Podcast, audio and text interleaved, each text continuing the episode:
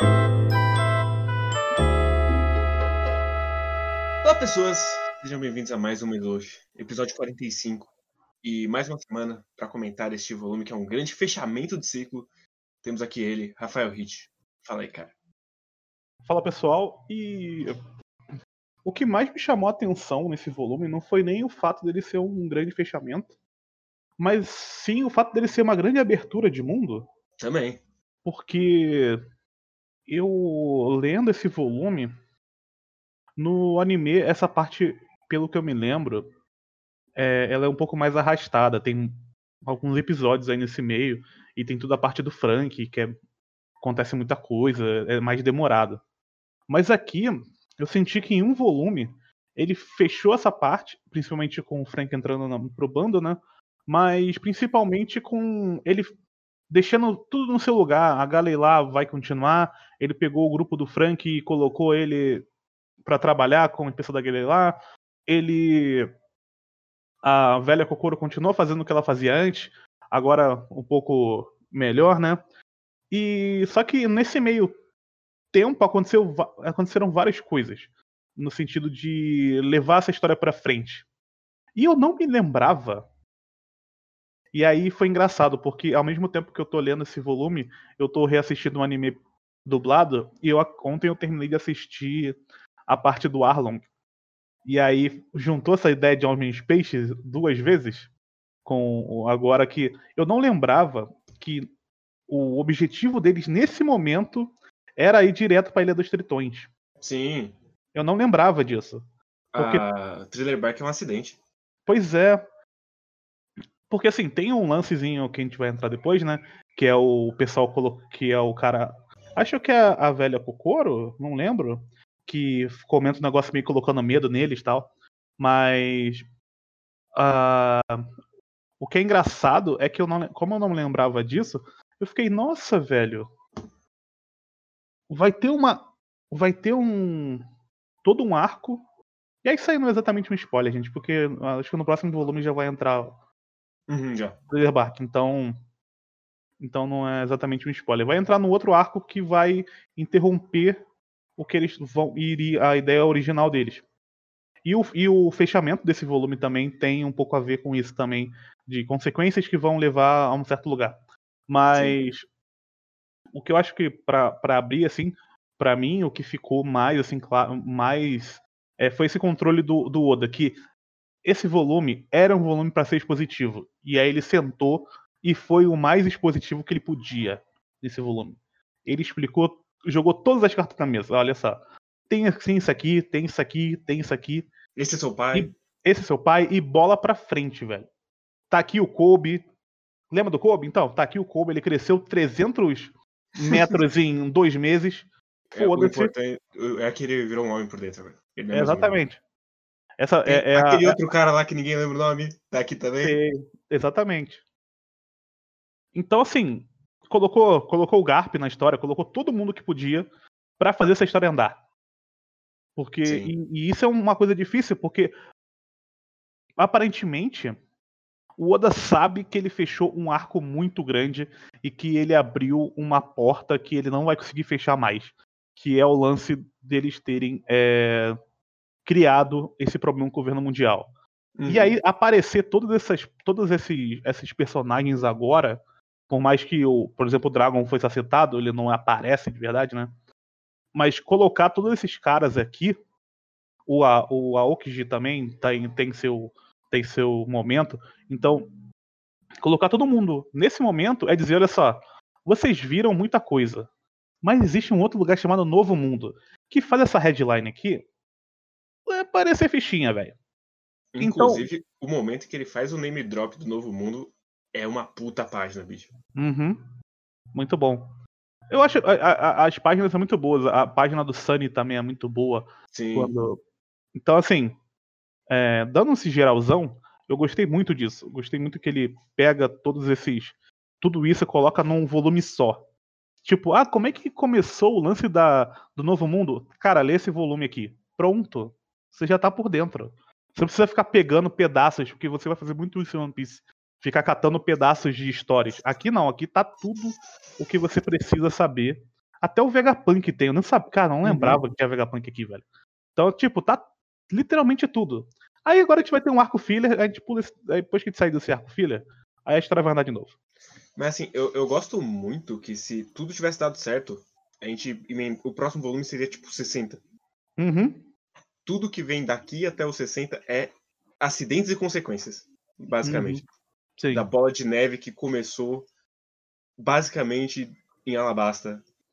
E da, do fato do Barba Branca ser um puta cabeça dura. Uhum. Então, eu, eu gosto muito desse controle e eu gosto que é um volume que ele é carregado, mas ele não é cansativo. Mesmo Não, explorando basicamente um monte de lore, você não fica, ah, tá bom, foda-se, segue em frente. É tudo muito interessante que ele tá dizendo. mesmo. Então, é isso, que- isso que eu ia falar. É tudo muito interessante porque ele plantou tudo isso antes. Não tem nada que tá jogado, sabe? De certa forma. Tudo que. Desde. Aí, como você falou, desde Alabastra, que tem esse lance do governo mundial, controla tal, e tem tudo isso. E aí vai, vai isso foi escalando, escalando até chegar ao ponto deles lutarem literalmente contra o governo mundial. E aí abrir essa porteira para poder fazer o que eles querem fazer, que é ir para um novo mundo onde tem os Shichibukais mais fortes e onde tem os quatro caras mais fortes do mundo. Ficou assim. Cara, isso tudo é muito interessante, porque aconteceu muita coisa aqui em Water 7, mas foi muito fechado, muito localizado. Mas a consequência disso é muito grande. E aí, quando você. Como a gente tá lendo em- com perspectiva, que a gente já, já viu o que acontece na frente, você pensa, caraca, velho, aqui, nesse ponto da história, eu acho o cravo fácil que é o melhor momento de desenvolvimento do Oda. No sentido de, de, de te deixar assim, caraca, velho, eu quero ver esse, o que, que vai acontecer daqui pra frente. Acho que depois ele vai se perder bastante com isso. Vai virar megalomaníaco demais. Eu acho que esse escopo que ele criou aqui já era um escopo mais do que suficiente. Uhum. Mas aí ele abriu muito, muito, muito, muito, muito. Inclusive, tem uns esboços já dos quatro principais, né? Dos, dos, caras. Quer dizer, Eu- tem uns. Eu acho que o último ele não sabia muito bem ainda. Não, o Kaido é completamente outro boneco É. do que que aquele ali. Mas os outros é aquilo, né? Então. Até porque já tinham apresentado dois, né? Uhum. Mas aí ficou muito, muito legal. Eu quero saber. E por, por quê? Porque não é exatamente lore por si, lore por si só. São consequências de coisas que eles fizeram ativamente na história que abriram um leque para outras coisas. Que aí sim é o lore. E aí. E, e eu, né? eu gosto demais que ele já deixa claro que eles tacarem fogo na bandeira não é um caso que ele vai esquecer e vai ter sido só um momento muito cool. E isso vai acarretar uma série de merdas. Porque tinha que acarretar. Você, você não Uhum. pode fazer uma cena daquelas e depois falar, não, deixa pra lá. Vamos escalar de, pra baixo de volta. Sim, vamos, vamos fazer um momento aqui tranquilinho. Então, assim. É que a parte do Frank. Eu, eu tô. Eu tô. Eu, eu não consigo falar desse volume. Melhor você tocar, porque eu não consigo falar desse volume em- por parte. Ah, beleza, então vamos, vamos começar pelo momento do Garp. É, eu adoro o Garp, bicho. Ele é um, um personagem maravilhoso. Toda vez que aparece uma porra de um, de um personagem da família do Luffy, é sempre um momento maravilhoso, porque eles são sempre a coisa mais bizarra do mundo. Uhum. E eu, eu gosto muito da interação que ele tem com, com o Luffy. Que é tipo, ah, meu netinho, e o Luffy fala, mas você só bate em mim, do que, que você tá falando? Ele literalmente tem os punhos do amor, né, cara? Sim. É a forma dele de se expressar. E eu acho que tem muito a ver esse lance dele do, do velho que bate. Tem muito a ver com essas histórias, principalmente dos nossos pais. Que Uhum. aquela coisa do pai que era muito bravo e ele não, ele não tomava conta de verdade, mas na hora de bater, ele tava ali sempre pra bater. Eu, por exemplo, na minha família, o meu avô era assim. A minha mãe tem altas histórias de como ela, ele batia nela, mas ela tinha um amor incondicional por ele, e eu nunca entendi muito bem isso, porque a forma como eu fui criado não foi dessa forma de ficar apanhando por qualquer coisa. Mas eu entendo, de certa forma, que existe, existiu. Hoje em dia não tem mais tanto espaço, ainda existe esse tipo de, de pai, mas hoje em dia acaba sendo um pouco menor, eu acredito, que é esse cara que ele não tá lá contigo, mas ele tá lá pra, a, pura e simplesmente para te disciplinar. E o Garp meio que é essa figura, e é, e é disciplina pelo medo, tanto que o Luffy tem medo do Garp. Sim, e, e, eu gosto muito que o Oda coloca isso como algo que não tem nenhum efeito. Tanto que o, uhum. o filho dele vira revolucionário e o neto vira o porra do pirata. Exatamente, então ele, ele tem a, a o, o Oda meio que ele tá. Eu não sei se é a ideia dele realmente, mas a forma como, como que, eu, que eu encaro isso é que por mais que o o Garp seja um cara. As pessoas gostam dele. Ele, você vê, você vê que ele é um cara que tem boas intenções, ele é um cara da marinha, não é um cara corrupto, já ficou bem claro pelo estilo dele. Uhum. Mas, ao mesmo tempo, ele é um baita no filho da puta. Mas, é, mas não é aquele filho da puta porque ele quer ser. Ele é meio que aquele. O ele é, é, ele é o produto do meio. Sim. Então, de certa forma, você, você fica meio puto, mas você pensa, hum, esse personagem é interessante. E tem todo um lance de ele bate no cara, ele bate sempre no Luffy e ele tá sempre reclamando do que o Luffy é, não não quis não que tomou decisões erradas porque ele ficou perto muito perto do Ruivo. Então tem aquele lance do das mais, é, influências, né? É. Só que ao mesmo tempo, quais ele não tinha, ele não estava junto do Luffy. Porque ele mesmo fala que, ah, eu larguei ele lá para ele ser criado lá, foda-se.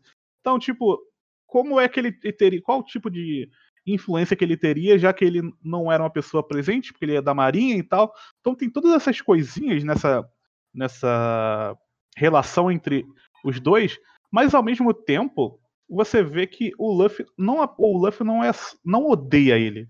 Pelo Sim. contrário, o Luffy gosta dele. Só que é aquela relação, tipo, eu gosto de você, mas eu tenho. Talvez eu tenha mais medo de você do que eu gosto de você. Então é muito bizarro.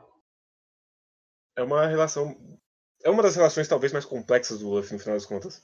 Uhum. E ao mesmo tempo mais humanas também. Sim, com certeza. E, e eu gosto que tá, tá cheio de momentinhos disso no, nesse, nesse volume, que tem depois o momento dele brincando com o Kobe.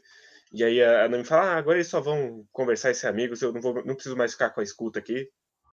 Uhum. Tem, tem todos os momentos que são muito bons. Tem o momento da, da festa, que sempre é um ótimo momento de festa. Não, mas antes desse momento tem um momento que eu ri pra caraca, que é que o Zoro, ele fica sabendo que os caras chegaram lá e ele quer avisar. Sim, Só que ele não tem noção, né, do lugar. Aí ele vai perguntar pros moleques, aí os moleques querem roubar ele. Ele dá as mocas nos moleques, os moleques começam a apontar o lugar assim com a cabeça toda cheia de de Galo foi essa partida eu dei uma risada. Que, que é antes deles lutarem contra, o, contra os dois. E aí a gente tem mais um momento de paternidade complicada, que no final o Aokiji meio que. ele meio que se enxerga como uma figura paterna por ter deixado ela sobreviver. Ah, então, essa parte é bem legal. Essa parte da Aokiji com a Robin, né? Porque a relação deles é uma relação, vamos dizer assim, muito difícil. Sim. Porque a Robin, ela tá viva porque um cara que ele respeitava muito pediu para ele deixar ela viva. Basicamente é isso. Ao mesmo tempo, eu, eu realmente não consegui entender se o Aokiji concorda realmente que os caras de Ohara eram aquilo tudo que foi falado para ele. Porque ele, para mim é meio dúbio. Eu, eu, eu acho que pela frase dele do me prova que o Hara tá viva, ele não acha. Ele, ele meio que carrega uma culpa de ter destruído a ilha. Ok. Eu, eu, eu não eu assim, lendo, eu tendo a pensar igual você, mas eu acabei não eu acabo não tendo certeza se ele talvez ele tenha uma tipo, caraca, te destruiu uma ilha, mas tipo, ah, mas é, era o meu dever de certa forma. Não sei se é exatamente esse o problema dele, mas me dá essa sensação é, a princípio. E o lance da conversa deles é uma conversa assim tão.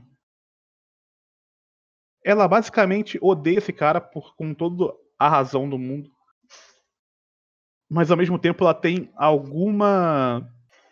É, tipo, você foi o cara que me deixou sobreviver, eu poderia. Você poderia ter me matado também e teria tudo acabado. Então, Sim.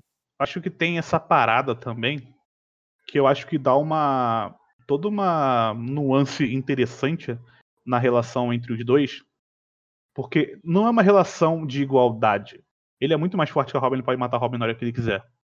Mas ao mesmo tempo tem uma coisa que prende ele que é mais forte do que a própria força dele.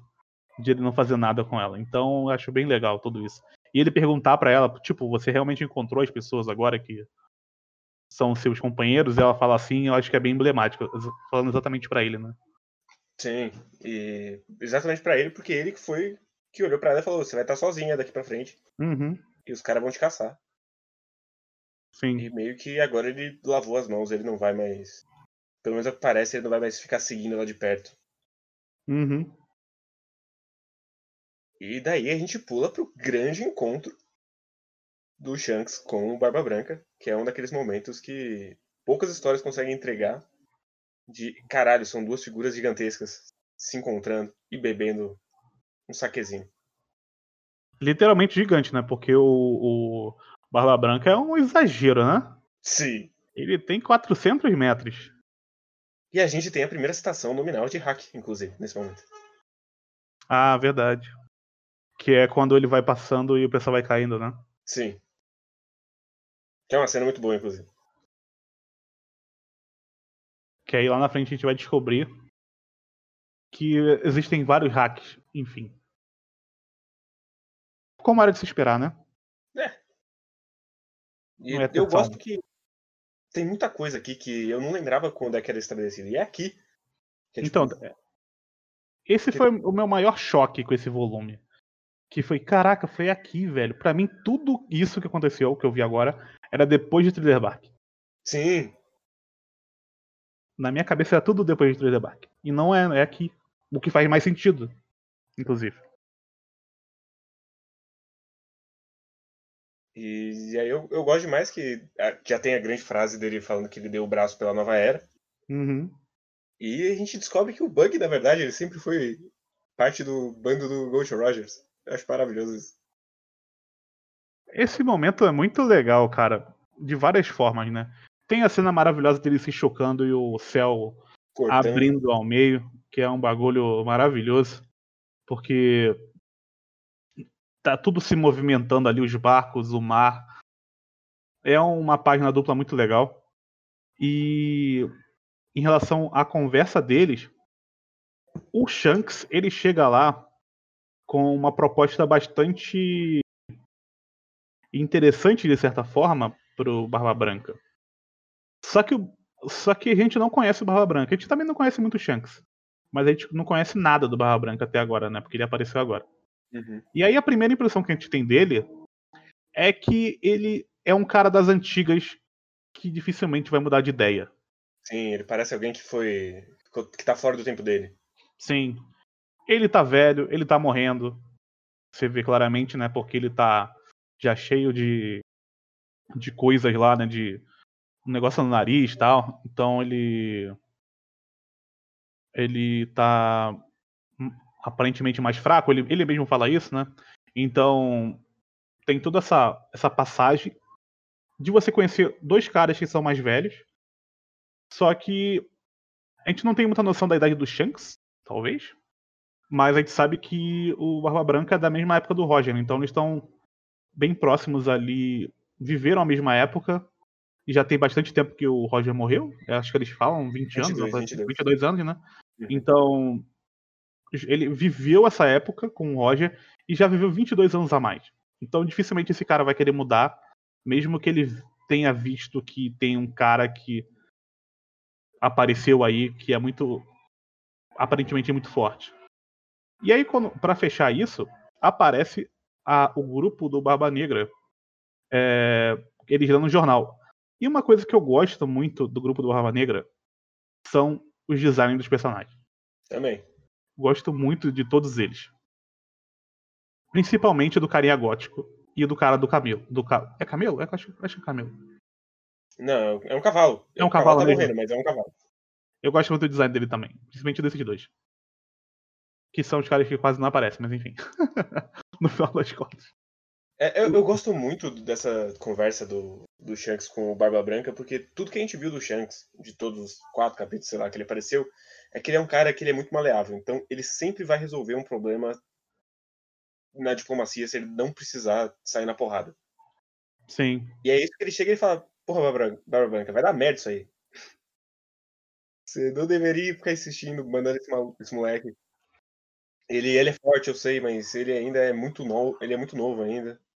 Ele é muito metido ainda. Ele vai se fuder. Sim. Acho muito.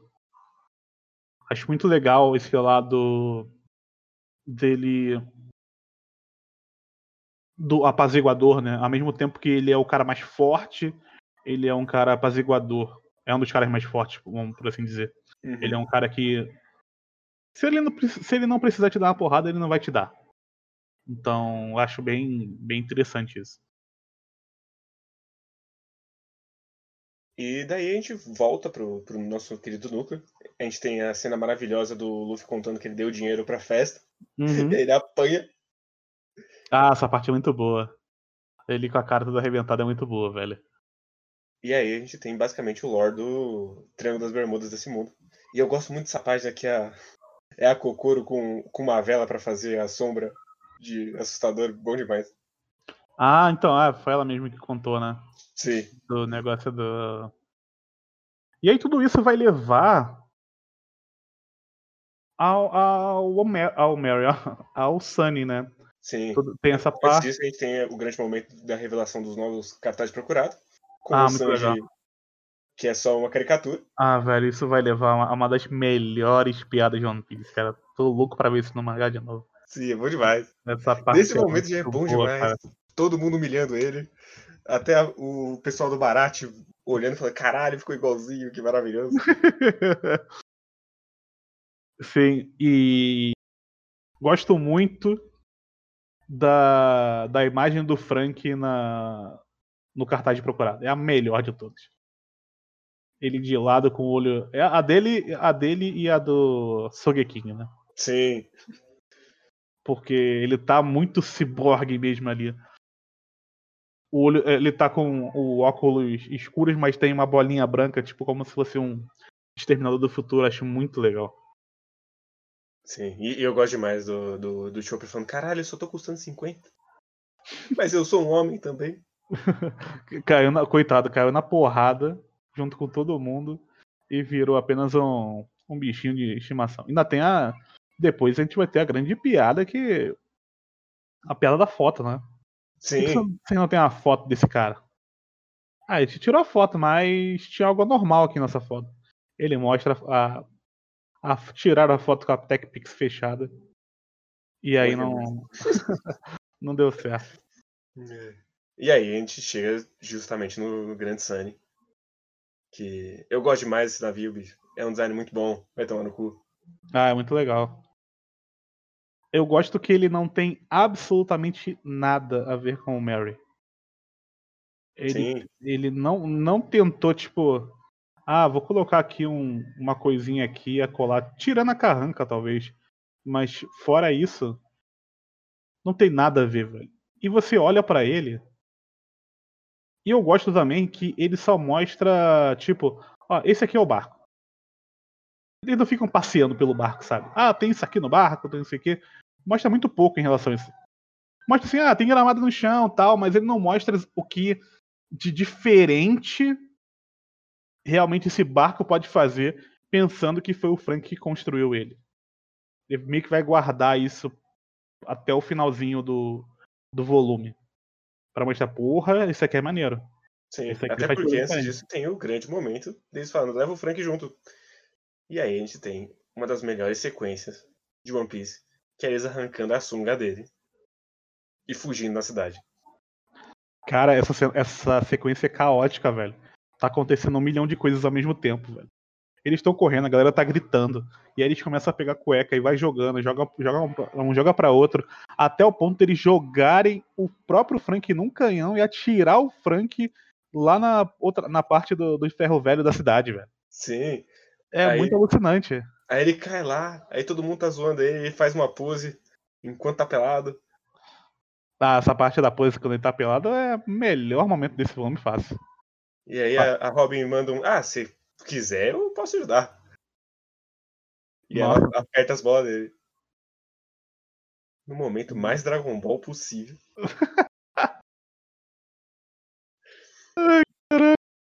E aí tá Você todo mundo, caralho, vai cair! Ah não! Ela vai arrancar! é muito, é muito bom esse momento. Eles ficam desesperados, cara. É muito bom.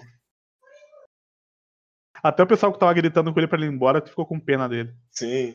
Eles falam, caralho, parece uma galinha sendo morta. Ah, eu gosto muito desse- dessa parte, cara. Tá louco. E eu gosto muito da, da virada de, de tom que pra gente ter o fechamento do Frank de verdade. Que é o, o nosso querido Iceberg olhando pra ele e falando, você, você tem que se perdoar, cara. Todo mundo já te perdoou. Só falta você mesmo. Sim.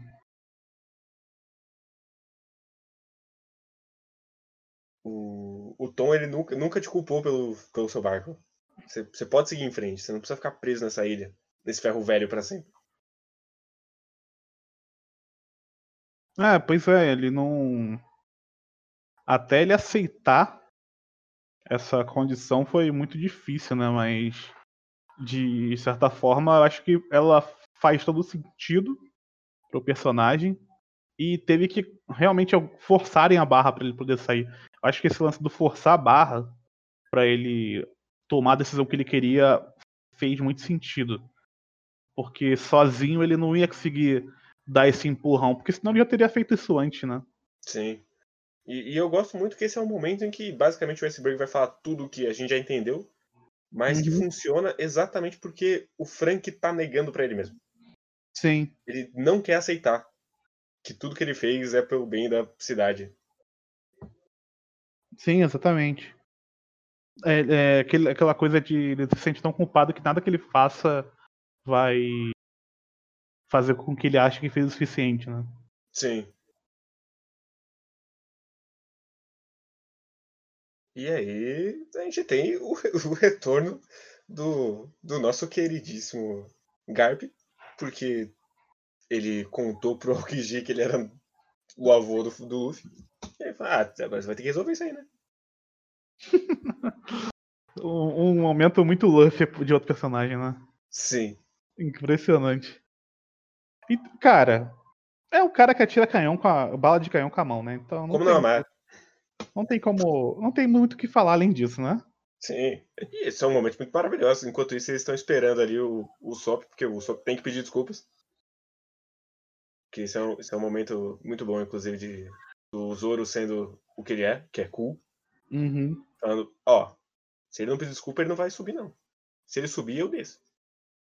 É muito, sabe. muito bom esse momento, porque rolou tudo aquilo que a gente começou já no, volume passado, e aí o Sop passou por tudo aquilo, e ele ficou nesse volume inteiro em negação, tipo, ah, vou chegar lá, vou falar do tempo, vou chamar o, o, o, o, Chopper pra pescar e tal, e vai estar tudo certo. Tipo, foda-se, né? E o, pro Luffy seria um grande foda-se, né? O Luffy ia aceitar e Sim. vida que segue.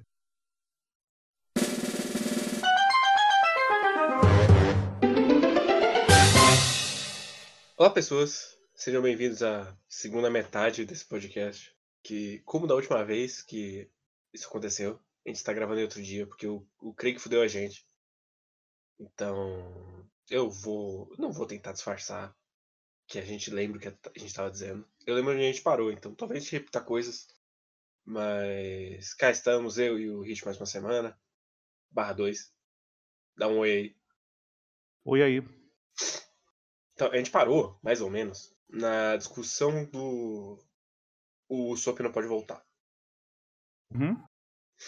E aí eu não sei o que tá gravado e o que não tá, então se quiser puxar desde o começo disso aí, fica à vontade. Eu acho que, falando em linhas gerais, ah, eu acho bem interessante todo a forma com que aconteceu, porque tinha todo aquele lance do Sop dizendo. O Sop meio tentando se enganar, que a galera ia aceitar ele como se nada tivesse acontecido, né? Uhum. E isso faz sentido pro personagem, porque, de certa forma, ele é um cara que gosta muito de fugir de conflitos, né? Então nada melhor para fugir de um conflito do que você fingir que ele não aconteceu. E era meio que basicamente isso que ele estava tentando fazer. Sim, e no final das contas ele meio que se engana desde que a gente conhece ele com o bagulho do pai dele indo embora e ele fingindo que ele vai voltar. Sim, sim. O, é, é, é a forma dos, que o Sop criou ali, né? Pra poder não ficar doido, né? Porque acontecem muitas coisas na vida dele, né? Sim. Ele perde, perde a mãe muito cedo. O pai dele foi embora pro mar, inclusive. Inclusive, olha só, como a gente tá gravando outro dia, como eu estou reassistindo One Piece, aquela parte que o cara fala do pai dele é um filler, não é? No anime? Que ele É, encontra um cara, Sim, o cowboy lá é. é o filler. cowboy. Então. Mas é um filler bom, cara. É, eu gosto momento. de fillers de, de Logtown. Tem, Então. tem o bar do Roger também. Uhum. Então, esse do Bar do Roger eu lembrava que era filler. Mas esse do. Mas é um bom momento. Porque assim, faz sentido. Faz sentido dentro de One Piece, porque o One Piece, o Oda sempre passa a mão na cabeça do Yasop e nunca disse que ele- o que ele fez foi, foi errado. Uhum. Só que aí, o- a pessoa que escreveu o roteiro do anime, ela sabe que o Yasop fez merda. Então ela faz o próprio Yasop dizer: Eu sei que eu fui um pai merda. Não seja um pai merda também, querido. E eu não vou te matar porque você tem uma filha. Que o, basicamente, para quem não assistiu o anime, tem. E filler não é. Não é. Spoiler, né? Por favor. Ah, tem um momento onde o, o Sop ele encontra um, um cara cara da marinha que depois se tornou um pistoleiro que é um caçador de piratas. E ele se tornou um pistoleiro exatamente porque ele perdeu um duelo para o pai do Sop, o Yasop, que também é um atirador. Então, aí dentro dessa conversa entre eles, eles o, Yasop, o, o, Sop e esse pistoleiro também vão fazer um duelo. E aí o Sop peida no último momento, tá com uma bomba e vira uma vergonha. E aí ele conta essa história do pai dele. E aí depois eles têm um duelo de novo. Aí o Sop consegue ah, fazer o, o que o cara tinha pedido pra ele fazer, que é atirar num lugar longe lá. Mas o que fica nessa parte é que o pai dele é, meio que entende que o que ele fez é de certa forma errado por ter largado a família dele. E isso faz muito assim. E acaba criando no Sop essa. é, mais uma. um- não mais uma camada, mas reforça essa camada de que ele quer ser o grande herói é, dos mares para poder se sentir, de certa forma, aceito pelo pai dele. Tipo. Uhum. Então, eu achei que ficou interessante isso. Eu acabei vendo isso ontem. Inclusive, eu acho que faltam só uns 5 episódios para acabar todos os episódios que tem na Netflix. Então, E, Eu em alguma assim. linha, o que o Sop faz é pra provar pro pai dele que ele devia ter levado ele junto. uhum, exatamente. Que aí leva o que a gente falou antes do lance do Gon do Hunter x Hunter, né? Basicamente, é basicamente a mesma coisa, a ideia. Aí, enfim, tem toda essa parte, e aí ele fica lá é, tentando negar a realidade, mas chega no momento que o barco tá. que ele já tá indo embora, né?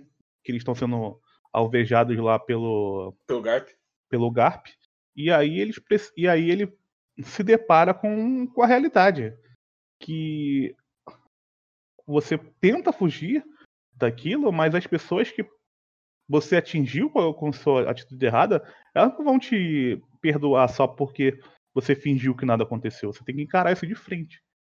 E aí tem aquele momento maravilhoso com ele gritando, pedindo desculpa pra todo mundo, e aí o Luffy puxando ele pro, pra dentro do barco.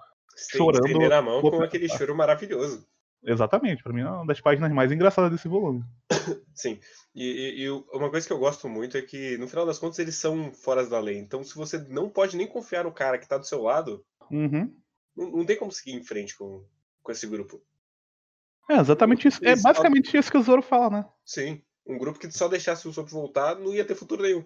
Uhum. Não tem como, né? Porque e a relação e a relação deles não é não é uma relação tão hierárquica como é nos outros bandos, né? A, Uhum. a- a relação deles é uma relação de, de companheirismo mesmo. Então, se você quebra exatamente isso que une eles, o que, que isso vai se tornar? Não tem mais como, né? Sim, e aí a gente tem todo o grande momento deles batizando o Sunny, que eu, eu gosto Uhum. muito desse momento, do, do Frank chegando e falando, eu tenho uma ideia. Ele vai chamar Battle Frank, aí todo mundo já escolhe que chama Sunny, e ele fica, ah, então tá bom. Beto Frank é um brincalhão, né? Teve, teve um momento sop ele, né? Sim. Ele não é o capitão, mas quer ter as glórias de um. E aí ele sai voando no, no poder roubadíssimo desse barco novo. Ah, então, o Cup é Cup Devent? É. Sim. Eu não sei, é francês, né? Eu acho. É. É Cup the Burst, na verdade. The Burst. Ah, é que mistura tudo então. Ah, também não sei, né? Porque inglês pega um monte de palavra do francês, mas. Enfim. Mas o. Esse poder em específico, eu me incomodo com ele, não aqui, mas depois ele vai ser usado muitas vezes de novo.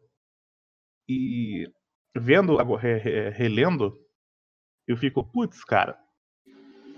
Você criou um. Criou um bagulho Robin. Uhum. É que se, se, se tivesse um, um drawback mais forte, assim, que não deixasse eles usarem a qualquer momento, seria melhor. Porque no final ele coloca esse bagulho de que, ah, gasta muita cola. Mas isso nunca é um problema. É só comprar uma cola, né? Não é como se fosse difícil Sim. no mundo de One Piece comprar cola. Pelo visto. Porque o Frank encontra em qualquer geladeira. Então. Então meio que tanto faz, assim. É como se fosse Uhum. infinito mesmo. E é meio. Não. Dá, tira, tira o pouco que tinha da tensão de, de ter uma batalha de barco que a gente sabe que não vai ter. É, isso aí esquece. Isso aí não tem. Isso aí não tem, nunca vai ter. Eu já desisti dessa, dessa ideia. É Já muito. era. Já era. É muito Bota um- triste, mas é isso aí. É um X1 e é isso aí. E aí a gente tem basicamente uma passagenzinha de todos os pontos memoráveis de Water 7, da cidade, no caso mesmo, não do arco, Uhum. com uma narração de.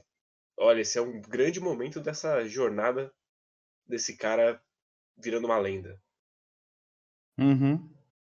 E a última vez que ele teve isso, eu acho que foi só em Alabasta quando acaba. Uhum. Eu não lembro disso no final do Skype. É que Skype é um bagulho mais. É fantasioso dentro da fantasia, né? Meio louco isso, né? Sim. O Skype. é. Mas. É, é meio que. É uma aventura deles, não é uma aventura que tem qualquer tipo de impacto pro, pro mundo de One Piece. E aí agora. Esse arco sim teve um impacto gigantesco. Como o de Alabasta tinha, tinha tido um impacto é, considerável, mas o impacto foi mais porque ele conseguiu vencer o Crocodile. Aqui não, aqui foi porque ele declarou guerra ao governo mundial, então escalou bastante, inclusive. Sim. E ele E- tacou fogo na ilha judiciária, porque foi isso que passaram pra frente. É, o Buster Call virou obra dele. Então é uma escalada realmente bem considerável, né? Tanto Sim. que a, recompensa dele pula num valor exorbitante, né? Sim, e aí a gente vê o nosso querido Smoker, que agora é Comodoro, Uhum. tá passeando numa, numa ilha que é- tem um design muito legal. Ela é quase uma lâmpada do Aladdin, assim. Ah, é verdade, é bem legal. E ele promete que ele vai encontrar eles no Novo Mundo. E ele vai encontrar eles no Novo Mundo. Fica aí essa revelação. No pior arco de One Piece, inclusive. Ah, inclusive fica a nota aí que fiquei triste com a dublagem, que a voz do, do Smoker é ruim. Porra, é. A primeira voz que eu não gostei. O pessoal reclamando muito da voz do Sop, não me incomoda, mas a do Smoker eu não gostei. Pensei que seria uma voz mais imponente do que aqui foi colocado. Sim. E aí depois a gente tem o momento da Vivi falando, ah, foda-se que a Robin tá lá. Inclusive eu gosto muito deles olhando e falando, ela chama Robin? Mas o nome dela não era Mizal Sunday? Caraca, velho, eles. Porra, eles, eles sabiam que aquilo era um codinome, velho. Vai se fuder. É bordice demais, velho. É bom demais.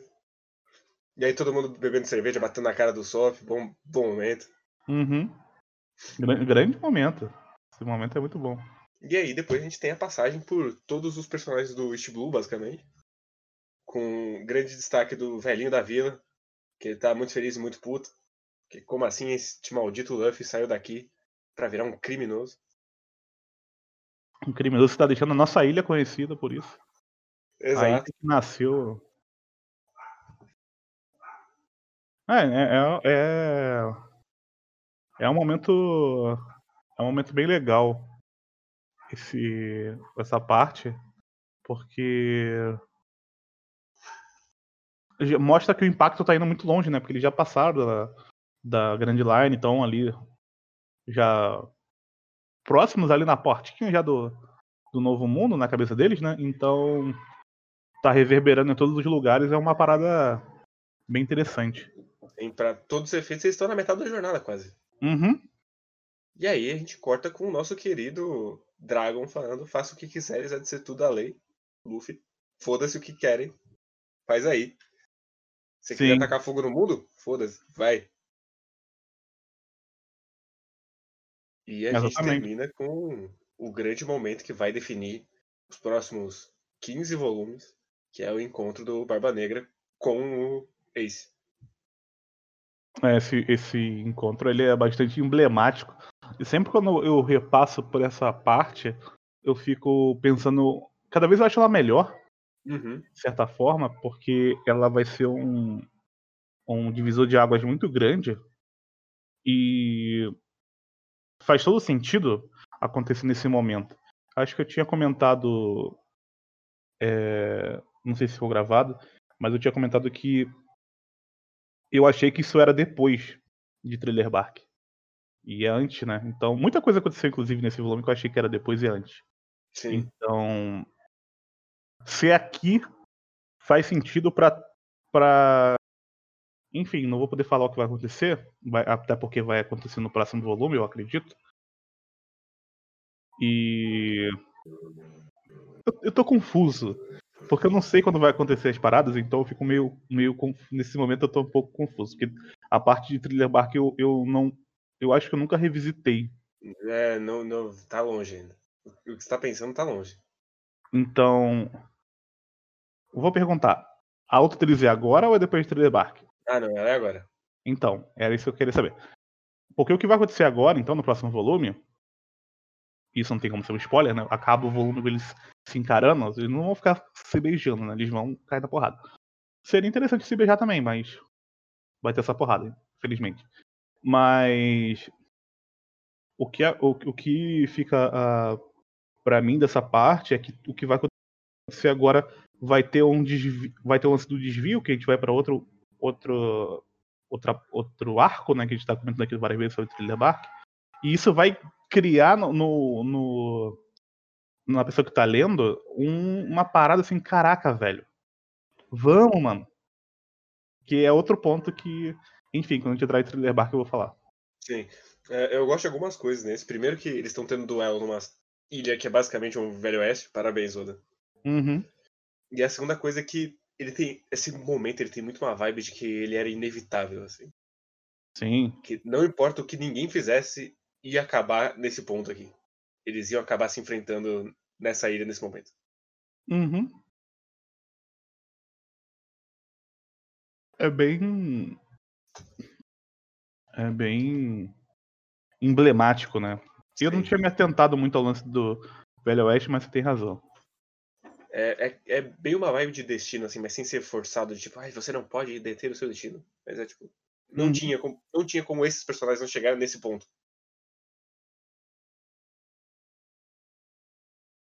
Que eles até tentam dar um lerozinho ali. O, o Barba Negra ainda mandou. Ah, não, entra, por que que você não entra no meu grupo? A gente vai lá, a gente mata o, o Chapéu de Palha.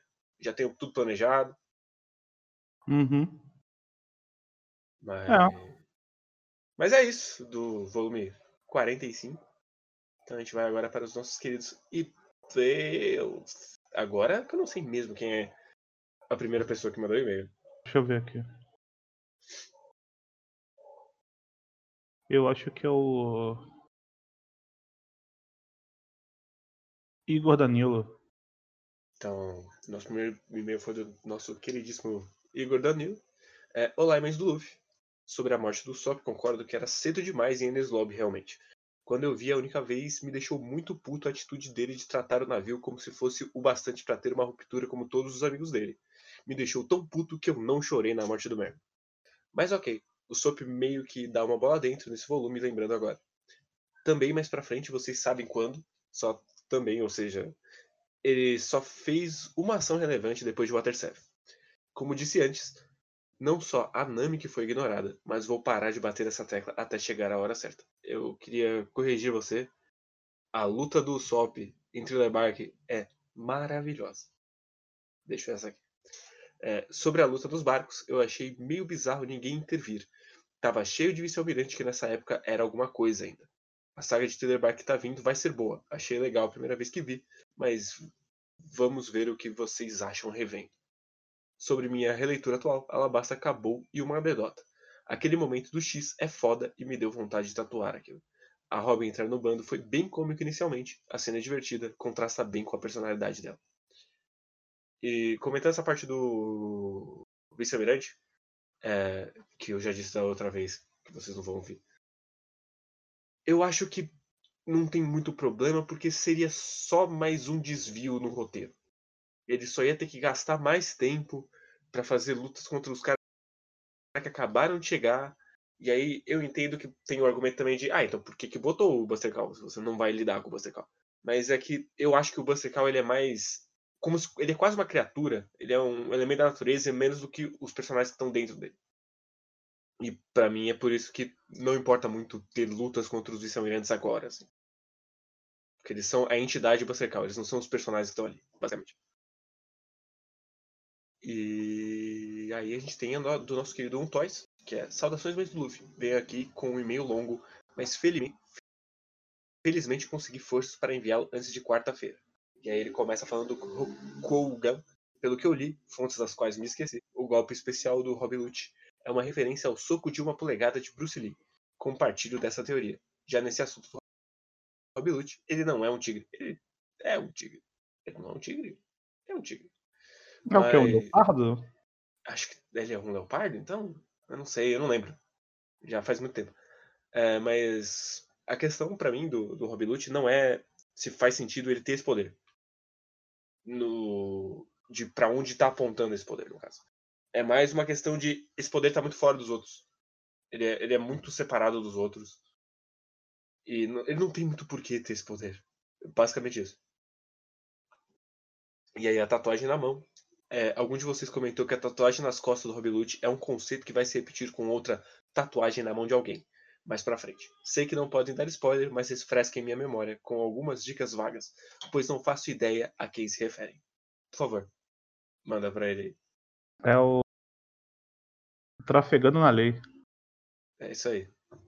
Eu, eu, da última vez ficou mais legal porque ele mandou várias dicas que eu não peguei. Mas agora eu já sabia quem era. Eu, é, rima narrativa da Robin. Da primeira vez, não tinha pego isso, mas as duas fugas do Buster Call da Robin têm suas semelhanças. Em ambas as situações, ela foge em um barco observando uma ilha em chamas, escapando por pouco de um navio com o líder da CP9. Mas diferente de O'Hara, dessa vez ela não está chorando e completamente sozinha, além de conseguir dar o troco no agente que a perseguiu. É, o Sop desenhando do Rob Lute, eu gosto da versão do anime em que o Sop incentiva o Luffy a se levantar, pois o nosso atirador Narigudo atrai o nosso querido Rob Lute, não antes de chamar ele de Gatinho Manhoso. É, eu vou chutar que Gatinho Manhoso é coisa da, do fansub, mas pode ser que não.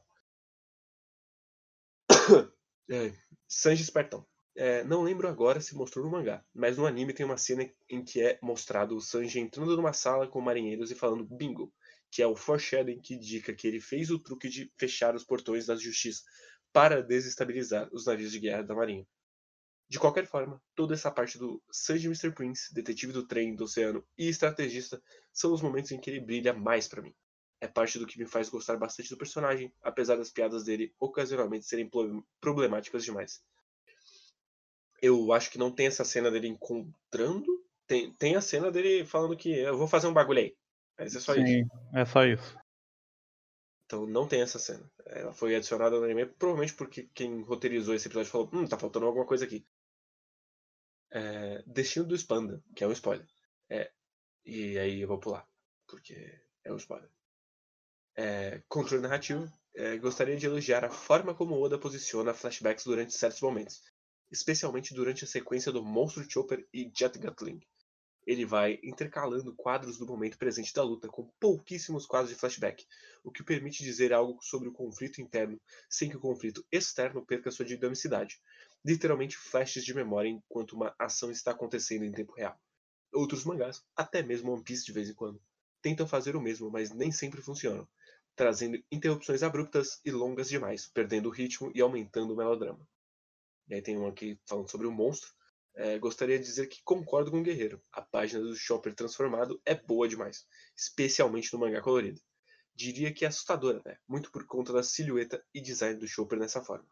Eu vou. Como ele concordou comigo, eu vou deixar passar ele ter citado o mangá colorido, que não existe. Não, não, não, nem existe isso aí, não sei nem do que ele tá falando, cara. Então, eu não sei, realmente. Eu imagino que ele tenha colorido na casa dele, já que, pra quem não sabe, um Toys desenha e colore. Uhum. Então foi ele mesmo que fez. Eu vou, vou acreditar nisso. É, Deus Ex Máquinas podem ser bons? Uma discussão que queria trazer é do quão emocionante é a cena do Jet Gatling triturando Robin Hood na parede. Da primeira vez que vi no anime, eu curti a cena, mas tinha a ressalva de que o Luffy não deveria, teoricamente, sobreviver no terceiro Rokugan, por, quando ele mal conseguia se levantar após o segundo. O que me deu uma sensação de Deus Ex Machina, ou, ano, ou ao menos, uma forçação de barra do protagonismo. No entanto, acho curioso como essa parte é tratada no mangá. Após o discurso do Luffy, do Sop, o Luffy levanta e luta por mais uma ou duas páginas e já leva de cara o Rokugan mais forte, subvertendo as nossas expectativas de, do breve momento de inspiração. Daí temos um quadro da tripulação lutando por suas vidas, o Sop usando a maravilhosa técnica o Sop Noise, um quadro menor com espadas se batendo e vira a página com o Luffy já de pé novamente para dar seu último golpe de desespero de certa forma, acho que funciona, porque é uma sequência de tão rápida e silenciosa, tá? como se refletisse o estado deplorável ser consciente do Luffy, e também nos coloca no ponto de vista completamente surpreso do Robin Hood, algo distinto do momentos do poder da amizade de Fairtail. Gostaria de saber o que acharam desse momento e se compartilham dos sentimentos semelhantes. Se acham que o Oda extrapolou no quanto o Luffy devia aguentar, ou se não apenas detalhes triviais, já que ou se são apenas detalhes triviais, já que o conflito interno e emocional é o que mais importa, independente de detalhes logísticos da luta. É, primeiro que botar por Fairy Tail você está nivelando por baixo. Eu queria apontar isso antes de mais nada. É, a segunda coisa é que, como ele não abusa desse tipo de coisa, não é uma coisa que é toda a luta do Luffy é resolvida com ele superando seus limites e vencendo quando ele não tem mais qualquer condição ele separa isso para momentos muito específicos. Ele usa isso, sei lá, até agora ele usou duas vezes. Ele usa contra o Crocodile, que mesmo assim foi depois de três rounds, e agora contra o Rob. Então, como é bem, bem polvilhadinho assim, eu não, não tenho problema. Mas, isso não significa que só porque algo funciona tematicamente, você tem que descartar qualquer outra camada do que está acontecendo no roteiro. E aí ele termina aqui falando sobre o Mary. Só digo que é emocionante demais o pobre barco caído aos pedaços, sacrificando só para salvar sua tripulação e voltar para casa. Não ajuda o fato que meu cachorro de 16 anos faleceu recentemente. Acaba me emocionando com a ideia de um personagem nas suas últimas, dando tudo de si no pouco tempo que resta. No mais é isso, navegue no oceano à procura de seu filho, mas Luffy. E meus pêsames. E sim, é de fato um momento maravilhoso. E que fecha com maestria todo aquele todo aquele o clímax desse arco, no caso. Uhum. E é Concordo. é isso. Dessa vez tá gravado, inclusive. Tá gravado, finalmente. Se não tiver, vai sair pela metade do podcast, vocês que se fodam. E vocês não vão estar nem ouvindo isso. não, agora foi, agora foi. Eu não reclamou, tudo certo. Mas é isso aí, gente. Semana que vem a gente tá de volta. Manda e-mails. Siga a gente no Twitter. É... Compartilhem com os amigos. Que surgiu um monte de gente aí. Muito obrigado aí, Nemoji. E tchau, gente. Até sábado que vem. Valeu, valeu.